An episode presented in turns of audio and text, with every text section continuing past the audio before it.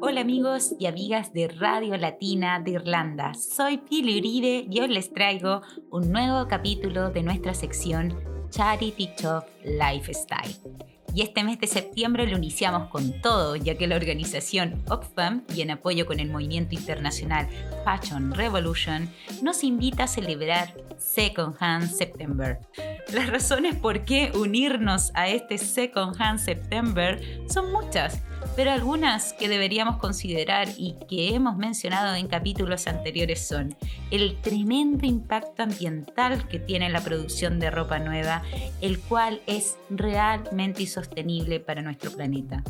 Además, les recuerdo que extender la vida útil de una prenda por tan solo nueve meses más, reducimos su huella de agua, desechos y carbono en aproximadamente un 20%. Depende de nosotros asumir la responsabilidad de los residuos que generamos. Ese es un gran punto que no podemos olvidar. Aunque deshacerse de nuestra ropa a menudo se considera un acto caritativo, Oxfam estima que el 70% de toda la ropa donada termina en África lo que es perjudicial para la industria local y no tan solo para la industria local, sino que para todos nosotros.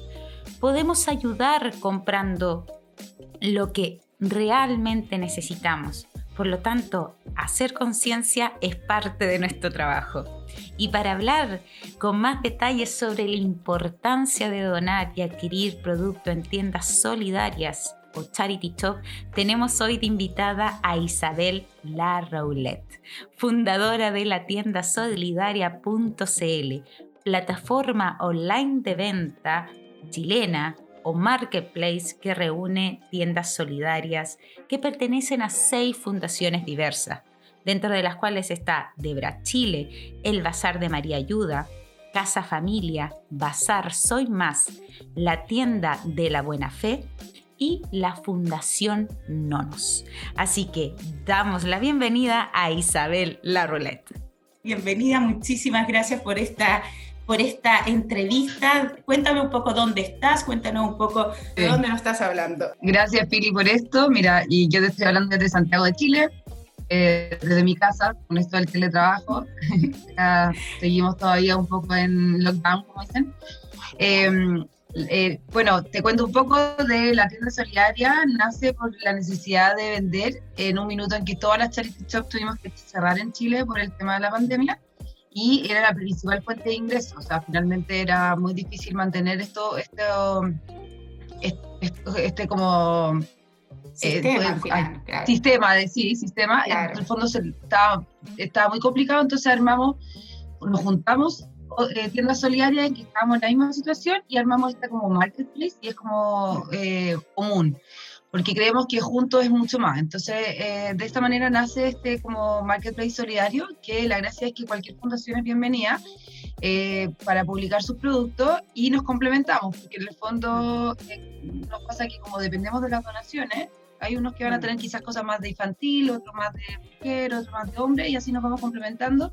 Y así el cliente que entra puede encontrar todo tipo de productos. También pasó aquí en Irlanda que muchos marketplaces abrieron debido a esta necesidad de soportar este tiempo de lockdown o de cierre de las tiendas físicas. Por lo tanto, me imagino que nace desde ahí esa necesidad de seguir generando recursos porque, como hemos hablado en, en capítulos anteriores, el tremendo trabajo social que hay detrás, porque las fundaciones necesitan seguir funcionando pese a la pandemia. Exacto. Poco se puede convertir en una carga esta tienda solidaria. En el minuto en que tú no puedes abrir, se convierte en una carga se convierte, tienes, tú tienes que pagar arriendo. En general, fuera de, Chile, las tiendas solidarias funcionan con voluntarios. Yo, en Irlanda funcionan principalmente con voluntarios. Acá no es tan así. Acá se contrata personal porque en el fondo el tema del horario es muy importante y para poder cumplir con ese horario en general uno tiene gente contratada. Entonces, para poder mantener a esas personas, para poder mantener el lugar, para poder seguir dando este servicio futuro, eh, había que generar recursos por otro lado. En el fondo no podíamos convertirnos en un, costo y, eh, hay, hay, que pagar la luz, digamos. hay, un, hay una carga detrás de, de, de, la tienda solidaria, no solamente del producto, sino que de una mantención total del sistema. Me imagino que también fue una preocupación. Sí, fue una preocupación. Yo creo que cada una de estas eh, tiendas solidarias lo vio de distinta manera. En el caso nuestro, nosotros justo nos cambiamos de tienda de un lugar a otro, entonces tuvimos que entre medio eh, conseguirnos como una bodega para guardar las cosas. Y pero lo, lo, bueno también que generó es que buscaste alternativas, porque por ejemplo empezamos a seleccionar qué cosas de verdad creíamos que no íbamos a poder vender y esa empezamos a buscar dónde donarla, a entregárselo a gente que estaba con necesidad en ese minuto. Em, yo creo que se produjo algo bastante lindo como solidario, comunitario entre todas nosotras y entre otras fundaciones que quizás podrían, o sea, lo necesitaron en ese minuto, como porque, no sé, yo creo que en todo el mundo fue, ha sido bien difícil esto, en Chile en particular ha sido muy, muy difícil, hay gente que está muy complicada y sobre todo era invierno, entonces en el fondo se agradecía cualquier tipo de ayuda de, de, ropa invernal. Fue un minuto de reorganizarse, de ver qué es lo que en verdad podíamos vender, qué es lo que podíamos eh, y qué podíamos donar también, qué podíamos seguir dando, como que siga la cadena en el fondo. Porque la idea es evitar que, que ropa o productos terminen en el vertedero, cuando pueden tener un segundo uso. Y al final, eso es lo que uno, está tratando de, solucionar también, o sea, que en el fondo eh, darle valor a eso que tú estás ofreciendo, que la gente este, eh, va a ir a la tienda y va a comprar y va a decir, me encanta, necesitaba un vaso y este vaso es increíble, o esta, o esta polera, o en verdad... Eh, y, pero que no termine en el vertedero porque la persona que lo donó consideró que ya no, ya no era útil para él o para ella. ¿Tú sientes que en Chile se ha ido construyendo año a año o paso a paso el tema del el concepto de donación? En Irlanda, en, en, UK, particularmente los charity shop están hace muchísimos años. A diferencia que en Chile, eh, la primera tienda solidaria que fue Guaniquem, siete años atrás más o menos, ¿tú sientes que poco a poco se ha ido construyendo una cultura de donación, particularmente de la gente que lleva productos a la tienda y también de la gente que quiere comprar o que exige el cliente? Cuéntame un poquito de eso. Ha habido un, un aumento significativo, es bien impresionante porque la gente llega con donaciones a comprar o sea, en el fondo llega con su bolsa, oye, esto mi hijo ya no lo usa, pero voy a aprovechar de comprar para más grande. Y es bien, es bien lindo eso porque al final el apoyo de la comunidad es muy importante en esto. Todo lo que uno vende es donado. En el fondo sigue así es la única manera de generar los recursos. Por ejemplo, en la pandemia nosotros hicimos una campaña que era 14 días, 14 prendas. Como en el fondo tú estás encerrado, aprovecha de ordenar, aprovecha de ver qué no estás usando. Eh, volvamos a lo simple, volvamos a lo que en verdad necesitamos eh, quizás no necesitáis todos esos pares de zapatos, te das cuenta cuando ya en verdad no puedes salir, en el fondo, y cuando vuelvas a salir, quizás tampoco vaya a querer tenerlos, digamos. Y, y, por otro lado, mucha gente dispuesta a querer comprar cosas de segunda, que finalmente uno podría tener como un poco de, de, miedo, eh, pero no, pues hay, ahora hay toda una corriente de que no es así, de que en verdad está ayudando a que no llegue cosas, insisto, al, al vertedero, en que en el fondo disminuye la huella de carbono, que las cosas pueden tener más vida útil, quizás eh, lo que a ti era fue una joya durante mucho tiempo y después decidiste que no, cambiaste de físico y querés usar otro tipo de, de, vestuario, eh, para otro puede ser lo que en verdad estaba esperando. Es súper emocionante cuando nosotros colgamos ropa y que entra, no sé, una persona y es como, ¡Oh! no puedo creer esto, me encanta, por favor, no, como era para mí, porque al final yo encuentro que en la Charity Shop y en esta tienda uno se encuentra como cosas que, que eran tuyas es la sensación que a mí me da, como que se da un vínculo, que eran cosas que eran tuyas.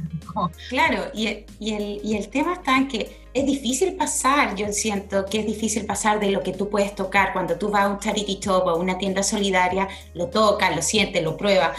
Hoy en día tú estás en otra plataforma y donde tienes que apostar un poco, que siempre tiene que ver con el comercio online, un poco a, ok, me confío en que esté en buen estado, que hay, hay, varios temas detrás cuando tú compras ropa de, de segunda, pero ¿cómo han podido por, lidiar online, con eso? Sí, Exacto, por online. mira, eh, mira, ya, pues cuando tuvimos cerrar las tiendas, en el fondo lanzamos esta plataforma web y la exigencia igual pasa como por alta proceso de selección para que no tuvieran mm. fallas, porque en el fondo el cliente, como no lo puede tocar, no puede ser que después le llegue, no sé, eh, sin el botón o con dispositivo por el lado.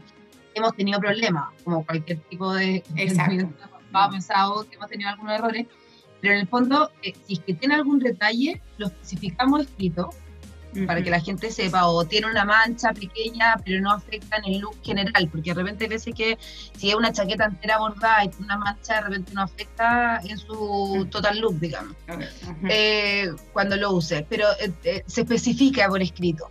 Entonces la gente sabe y es, y también se nota por el precio, porque en el fondo igual uno tiene su rango de precio en base a la marca que es. Y si el producto es de una marca conocida, pero está a un precio más bajo y tiene una descripción, se entiende que estás pagando un poco menos porque tiene algún tipo de defecto. Pero tratamos de evitar productos con defecto para no tener eh, temas después de que la persona no se haya dado cuenta. Porque nosotros, es impresionante, nos han comprado de todas partes de Chile. Em, ¿Ah, y tú pensáis eso, y eso es bien increíble, porque al final son personas de distintas partes que están a, varias horas de Santiago. Nosotros lo, mandamos con, lo mandamos lo antes posible, les ha llegado súper rápido, han estado súper agradecidos con eso. Y en el fondo les damos la oportunidad también a esas personas que quizás no tenían la opción de adquirir algo de una marca que quizás siempre habían seguido y les encantaba, eh, a un precio súper asequible. O sea, de repente es más barato hasta que el envío. Sea, pasa eso yo creo que se ha hecho un trabajo no tan solo desde, la, desde las tiendas solidarias o los charity shops, sino que hay una comunidad detrás que está poniendo mucha fuerza en el uso de prendas de segunda, en el reutilizar. ¿Tú lo ves también como una corriente muy fuerte en los últimos años? Sí, en Chile está muy fuerte. O sea, tú puedes ver aparte la cantidad de, emprendimientos que han salido en base a reutilizar de prenda. Hay muchas tiendas online que venden ropa de segunda en Chile. Son súper buenos negocios porque en el fondo la, la gente en Chile sí lo busca. O sea, eh, no le, le perdieron el miedo. Nosotros hemos hecho campañas como yo uso ropa usada o yo uso... Y, y, todo tipo de personalidades han salido publicando fotos. Eh, eh, en Chile es súper valorado, o sea, se ha ido valorando, digamos, esto y, no, y como que ha cambiado la percepción. Yo, creo que es distinto en otros países, quizás de Latinoamérica, pero en el fondo ya este tema de lo que decís tú como el tesoro, que nosotros también lo pusimos de hecho en la página web, como tenemos una sección que se llama tesoro, em, la gente valora ese tesoro, esa como, esa, eso que digo yo, cuando entra a la tienda y descubre que es como, era suyo. Y lo mismo le pasa en la página web, en Chile se pasa eso. O sea, esa chaqueta exquisita que te compraste en una trade shop o en una tienda online de ropa de segunda y que en verdad es como que fuera tu segunda piel. Yo siento que cuando tú llegas a, a, explorar, cuando tú tienes la posibilidad, en, en, tu caso y en mi caso, de explorar otros países donde este concepto está muchísimo más trabajado, es un tremendo placer ver lo que crece en Chile y, y por lo mismo, eh, mi pregunta, como redondeando el tema, es como, ¿cómo incentivar a que la gente, cuál, es desde tu perspectiva, cómo incentivar, motivar tanto a ser donante como comprador en estas tiendas solidarias? O sea, yo creo que el tema de, de, la huella de carbono, del efecto que uno tiene con lo que, con lo que compra, eh, tiene un impacto. Hoy en día yo creo que toda la gente le hace ese ruido. O sea, no, eh, comprar ropa muy barata, que está nueva, que vino en barco, vino en avión, con todo lo que significa y que en verdad los dos segundos va a tener un hoyo yo creo que sí está teniendo un impacto en la gente y eso está haciendo, ayudando un poco a este como cambio de paradigma de que la ropa usada no es mala. Yo creo que sí hay que educar un poco más a la gente al tipo de donación.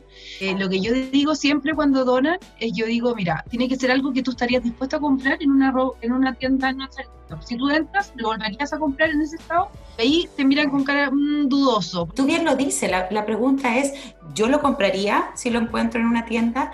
Y segundo, también si está roto o está dañado o está con, e, en mal estado, yo siempre digo, mejor anda enseguida al reciclaje. Nadie quiere cosas que no se puedan utilizar. O sea, no, no pienses ni que lo vamos a poder vender en una charity shop, ni que se lo vas a poder donar a un niño que, que, que no tiene nada, porque en el fondo eh, eh, evitemos ese tipo de cosas, tratemos de comprar cosas que no se que no generen tanto residuo también, como que hay un tema social, hay un tema medioambiental y hay un tema también como, creo, yo, de comunidad.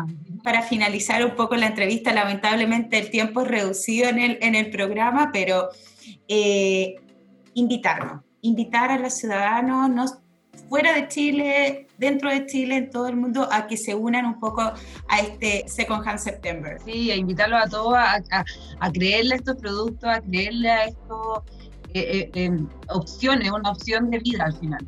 Y creerle que en verdad hay un cariño, nosotros planchamos, hay un cariño detrás de cada uno le da un valor a cada prenda impresionante.